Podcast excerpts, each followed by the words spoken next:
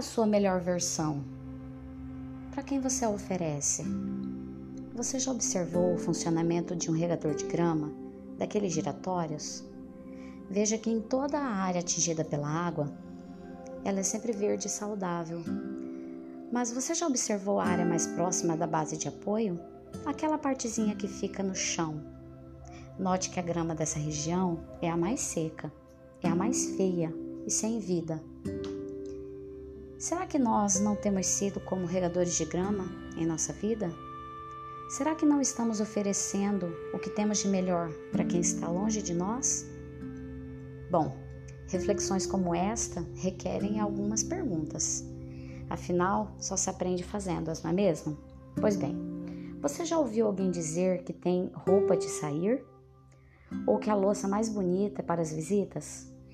Já parou para analisar quantas taças, xícaras e belos guardanapos guardamos para momentos especiais? E quanto à nossa melhor versão? Será que é a que usamos em casa? Será que é a que usamos no trabalho?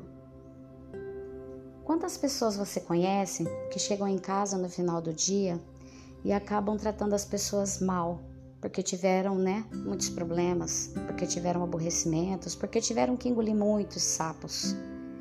Porque nós regamos a grama que está longe? Porque nós usamos nossas melhores roupas para encontrar pessoas que não convivem conosco? Porque nós guardamos os objetos mais valiosos e bonitos para quem está fora de casa. E por que costumamos ser gentis com os nossos chefes, com os nossos clientes e para a nossa família muitas vezes guardamos nossa pior versão? Quem será que merece o que nós temos de melhor? Será que não são aqueles que compartilham a existência conosco? Será que não somos nós mesmos? Isso sim, é um exercício de alto amor e gratidão.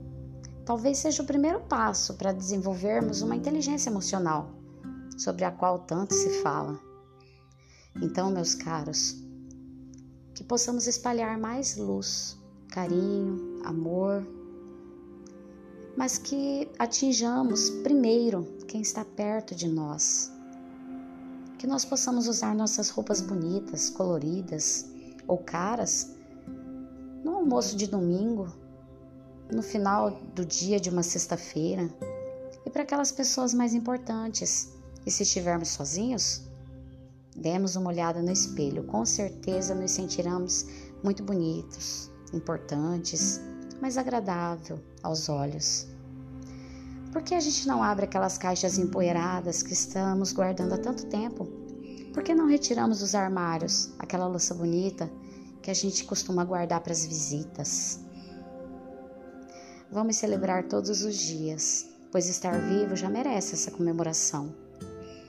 E quanto à nossa melhor versão daqui para frente, que escolhamos a melhor e que presenteemos a nós mesmos e a nossa família, pois são eles que estão nos esperando todos os dias.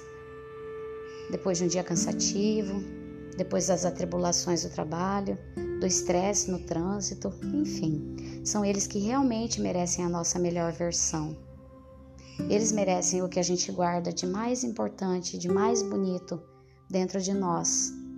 Então, que nós possamos celebrar todos os dias. O momento é um convite a isso. Que nós possamos usar a nossa melhor versão todos os dias e não somente com as visitas em festas e oferecendo a quem está distante de nós.